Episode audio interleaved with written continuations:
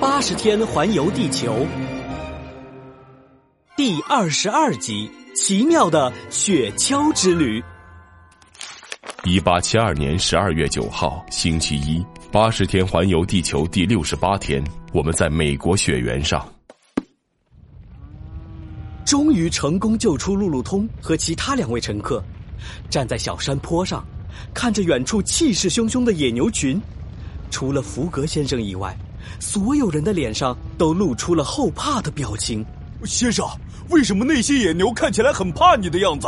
路路通心里有一个大大的问号，刚刚缓过劲来，就迫不及待的问道：“福格先生，默默的从身上拿出一包东西，因为他。”哇，先生，没想到你身上还藏着秘密武器呢！快让我看看它是什么。路路通好奇的凑上前去，刚刚打开那包东西，一股浓重的臭味就扑面而来。嗯，先生，你的秘密武器味道好重啊！这是狼粪。狼粪？这…… 路路通吓了一跳，脖子连忙往后一缩。因为用力过猛，差点摔了一跤。看着路路通狼狈的模样，周围的美国士兵全都哈哈大笑起来。野牛怕狼粪，难不成他们也怕臭？北美灰狼是这些野牛的天敌，闻到狼粪的味道，野牛自然就不敢靠近了。哦，原来是这样！我的天哪，先生，你真是太聪明了。福格先生没有在原地继续耽搁，而是立马带着大家原路返回。一个小时之后，他们就来到了军营附近的火车站台。正在站台上焦急等待的艾俄达夫人和菲克斯飞奔而来。艾俄达夫人紧紧的握住了福格先生的手，激动的说不出话来。福格先生，福格先生轻轻的拍了拍艾俄达夫人的手背，放心吧，营救行动很成功。我们没有受伤，可是先生，路路通看起来很烦恼的样子，眉头紧紧的拧在一起。我们原本打算两天之后的晚上十点半坐上从纽约开往英国利物浦的游轮，印第安人这么一闹，我们怕是赶不上了。福格先生脸色平静，他转身面向菲克斯：“菲克斯，今天有没有开往纽约的火车？”“嗯，有。”不过是在今天晚上。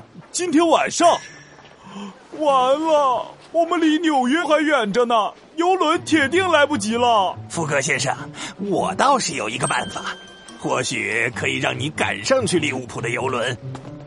说着，菲克斯就带着大家绕到了车站后面，那里停着一辆造型像船一样的雪橇。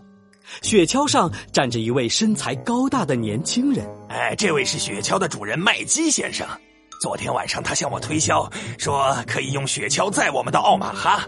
奥马哈是一座美国大城市，一定有开往纽约的火车。请问，麦基先生？福格先生话还没说完，麦基先生就从雪橇上一跃而下，笑嘻嘻的说道。哎，请叫我人见人爱、花见花开、上天入地无所不能的麦基先生。好的，麦基先生，请问。嘘，别说，别说，我都知道，你们是想做我的雪橇，对吧？路路通朝着麦基先生翻了一个大大大大的白眼。呃呃，这个麦基还是麦鸭先生？是人见人爱、花见花开、上天入地无所不能的麦基先生。好吧。麦基先生，我们来找你当然是为了做雪橇，我们时间很赶的。麦基先生，我希望你能尽快送我们到奥马哈，我将支付你五百英镑。五百英镑啊！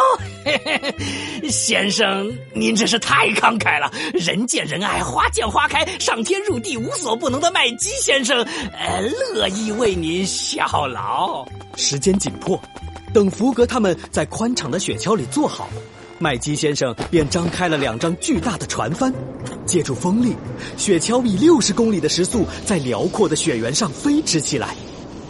虽然用毛毯把身体包裹得严严实实，可是呼啸的寒风还是让福格他们冷得不行。哦，你们一定是冷极了吧？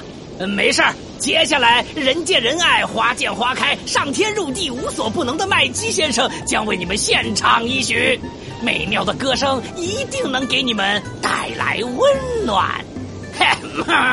我是人见人爱的麦基，花见花开的帅气，上天入地无所不能，奇招妙招随时随地。麦基，麦基，真神奇！什么美妙的歌声？看我的！路路通鼻子里重重的哼了一声，不服气的撇了撇嘴，跟着他也唱了起来。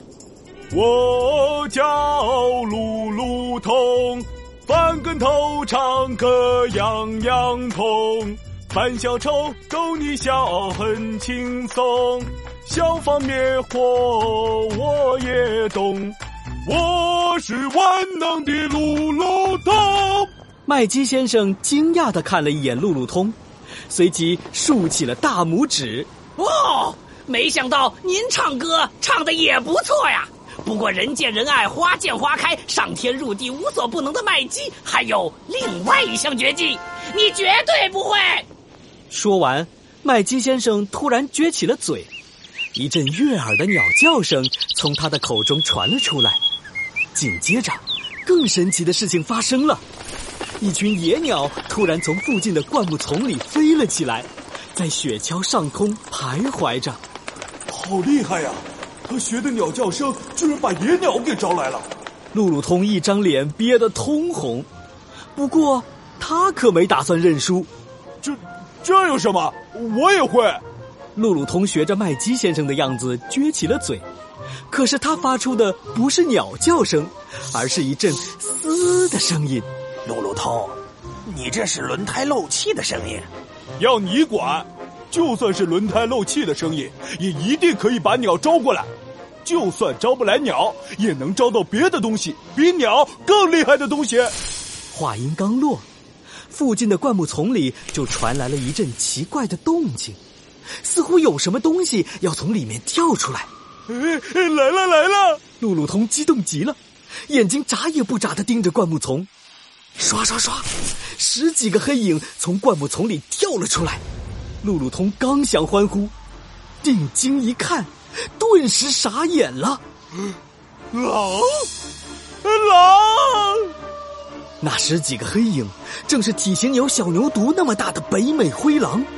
他们一窜出灌木丛，就撒腿冲向雪橇。菲克斯吓得失声大叫起来：“哎呀，路路通，你果然招来了比鸟更厉害的东西！狼，是狼啊！哎呀呼！奇妙的雪橇之旅居然碰上了北美灰狼，福格他们要如何逃脱呢？他们又能否顺利赶上开往利物浦的游轮？请听下一集。